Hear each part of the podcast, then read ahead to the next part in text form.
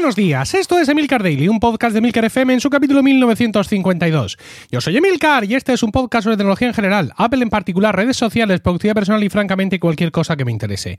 Hoy es lunes 8 de marzo de 2021 y voy a hablar de las características del llavero de iCloud contra el resto de aplicaciones de manejo de contraseñas. Pero antes... Sibaritas del mundo. En amantes de los sabores auténticos han recuperado experiencias olvidadas en el tiempo, cuando las cosas sabían a lo que tenían que saber. Hamburguesas de vaca gallega, vacuno extra, pollo de corral o las espectaculares salchichas Donosti Alfredo te transportarán a esos años en los que el sabor era auténtico quieren enseñártelo a ti, Sibarita, antes de hacerlo al mundo entero. Puedes ganar un año de productos premium burgués, por Dios, participando en el sorteo el año del Sibarita con tan solo seguirles en redes sociales.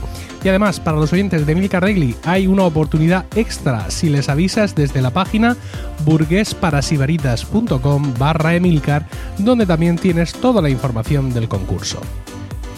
Bueno, espero no, haberos abierto mucho el apetito eh, así temprano de mañana, pero vamos, en cuanto veáis eh, las imágenes de la, de la, web de Burgués, eh, vais a segregar todo tipo de jugos, aquellos que consumís carne.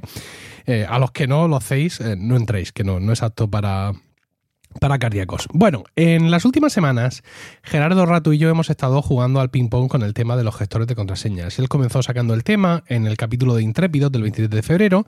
Recordaréis que yo hice un In Reply to el 24 de febrero y él comentó más cosas acerca de todo esto el 2 de marzo. No se trata de que yo ahora le responda a lo que él dice, que yo no tengo razón o que, bueno, que él no está de acuerdo porque no vamos a terminar nunca. Y también está bien que tengáis ideas distintas y que no estemos todo el rato el uno intentando convencer eh, al otro. Todos estos capítulos le han llevado a él muchas consultas y a mí también.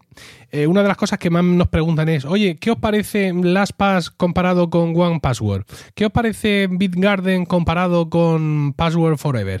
Pues Claro, es muy difícil. Nosotros no conocemos todas las aplicaciones. Yo, de hecho, solo conozco, conozco, solo conozco eh, One Password. Y él sí conoce un par más, pero no como a nivel de compararlo con, con, todo, ¿no?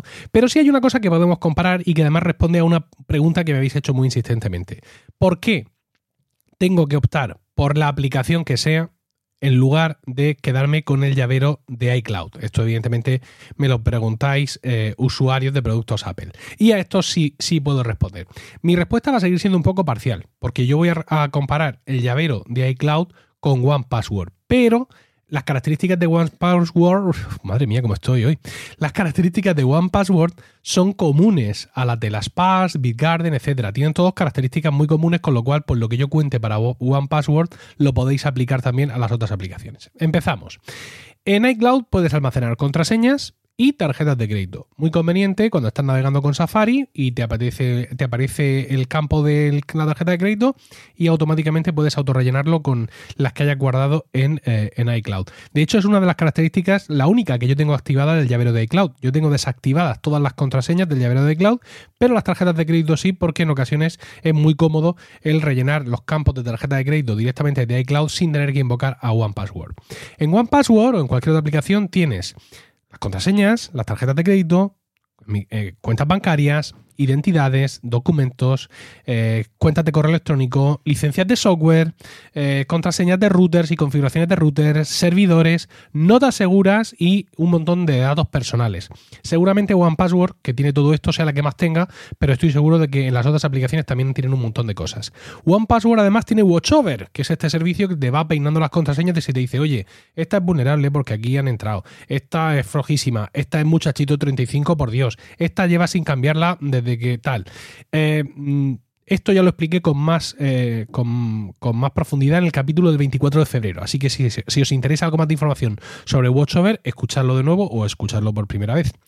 Otra cosa que me gusta mucho de OnePassword es que, bueno, yo tengo una cuenta familiar. Yo pago un poco más, evidentemente, que por la cuenta individual y eso nos permite tener una cuenta Rocío, otra a mí y mm, en breve le voy a abrir una cuenta también a Isabelita para empezar eh, a, enseñarle todo este camino, todo este sendero. Lo interesante de esto es que nuestras cuentas son separadas, es decir, yo tengo mi bóveda con todos mis datos, ella tiene la suya, pero hay una bóveda común de la familia. Y en esa bóveda común yo, eh, desde mi cuenta, o ella, desde la suya, podemos marcar esta contraseña, este inicio de sesión, mejor dicho, es común. ¿Y eso para qué lo usamos? Pues para las aplicaciones de streaming, para bancos, en nuestro caso, para licencias de aplicaciones que compartimos, pues para todo eso, para tenerlo ahí en común. Para que ella en un momento dado, pues lleva tiempo sin entrar, yo que sé, a Disney Plus en su iPad y va a entrar y la sesión no está iniciada, para que no me tenga que preguntar la contraseña. Ya sabe que va a entrar a su One Password y se va a encontrar todas las contraseñas que eh, necesite. Luego hay otra diferencia que esta es como muy obvia, ¿no? Y es que, bueno, pues el llavero de iCloud sincroniza espectacularmente entre todos tus dispositivos Apple, de Safari a Safari, tiro porque me toca, pero no sale de ahí. No está en Android, no está en Windows y no está en Linux. Bueno, miento, miento, porque en Windows sí está de alguna forma, ya que eh, el llavero de iCloud tiene una extensión para Google Chrome en Windows, pero claro, solo Google Chrome. Eh, cualquier otro servicio es multi, multiplataforma. Es decir, cualquiera, One Password, cualquiera de ellos funciona en cualquier sistema operativo móvil o en cualquier sistema, sistema operativo de escritorio. One Password además también tiene una pequeñita versión de Apple Watch. Es decir, tú etiquetas algunas contraseñas como que quieres que estén en Apple Watch y las puedes consultar en el Apple Watch. O sea, Vas por ahí por la vida y, oiga, ¿cuál es su contraseña? No sé qué. Sí, sí, ahora mismo, espere que la consulto. Miras el reloj y le dices 35V, un palito, 22. Bueno, no tiene mucha utilidad, yo de hecho lo tengo desactivado, pero ahí está. Más cosas. En One Password puedes generar las claves temporales de, las, de la web que te piden eh, o que, en las que tú activas el doble factor de autenticación. Ya sabes, eso que metes usuario y contraseña y luego tienes que meter un numerito. ¿Vale?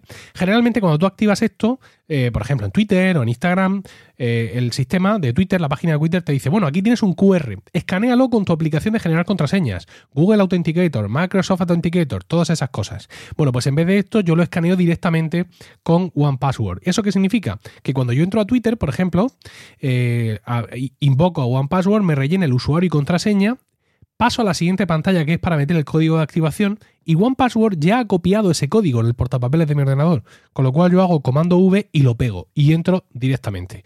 Incluso en algunas páginas que, lo permite, eh, One Password lo pega directamente. Me acuerdo, por ejemplo, ahora mismo de Factura Directa, que es la aplicación que yo uso para mi contabilidad autónomo.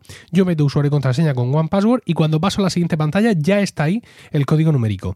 Gerardo, por ejemplo, dice en el último capítulo suyo, dice, no, hijo, no, eh, esto es meter todos los huevos en la misma cesta, ¿no? Si alguien encuentra tu One Password, ¿no? Tu contraseña One Password, no solo va a tener acceso a las contraseñas principales, sino también el acceso del segundo factor. Pero es que nadie va a entrar, a, va a conseguir mi, mi One Password, porque mi One Password es una cosa larguísima y claro, que todo esto se basa también en un principio de, prudencia, ¿no? O sea, eso es invulnerable, es incraqueable, absolutamente, y, la contraseña no es Emilcar74, como podéis suponer. Con lo cual, pues entiendo lo que dice Gerardo desde el punto de vista teórico, pero desde el punto de vista práctico no, no, le, no le veo sentido. Fíjate, sin quererlo al final he hecho un capítulo para contradecirle en alguna cosa. Realmente, insisto, tiene razón, pero es pura comodidad, ¿no? Es pura comodidad el tenerlo todo ahí en la misma, en la misma aplicación. Bueno, como os he dicho, todo esto son las diferencias fundamentales entre el llavero de cloud y sobre todo One Password, que es lo que yo conozco. Insisto, las Pass, Big Garden, mmm, Kuchufu Pass tienen seguramente muchísimas características eh, eh, similares a One Password, con lo cual este esquema de diferencias. Ahora, ¿qué hago? Pues huyo de, iCloud, el del llavero de iCloud, esto es horrible, no puedo hacer mucho más, pero es que lo mismo a ti no te interesa hacer mucho más. O sea, es que lo mismo a ti con el llavero de cloud te va espectacularmente y usas solo lo que está en el sistema y te ahorras una aplicación más. No ya, un, no ya solo un pago y una historia, sino una aplicación más, una historia más. Tú tienes tu llavero de cloud, usas Google Authenticator o Microsoft Authenticator para, el, para los sitios con doble factor, ¿de acuerdo? Y Santas Pascuas y no necesitas meterte en más lío. Entonces, medid bien eh, qué es lo que necesitáis, porque, insisto, aunque las aplicaciones sean mucho más ricas y mucho más capaces y ofrezcan muchísimas más cosas, es que lo mismo no necesitamos todas esas cosas. Bueno, espero vuestros comentarios en Twitter, arroba Milcar, y no olvidéis participar en el concurso El Año del Sibarita en burguesparasibaritas.com barra Emilcar. Que tengáis un grandioso lunes, un saludo y hasta mañana.